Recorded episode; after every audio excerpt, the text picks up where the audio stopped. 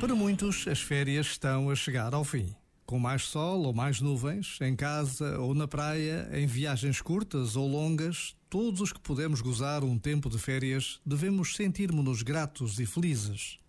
Pode até parecer desnecessária esta lembrança, mas a gratidão é um dos melhores sentimentos a cultivar.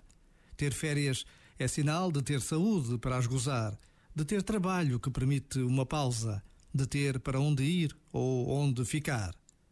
Por vezes, basta a pausa de um minuto para podermos agradecer tudo aquilo que Deus nos dá.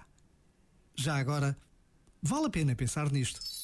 Este momento está disponível em podcast no site e na app.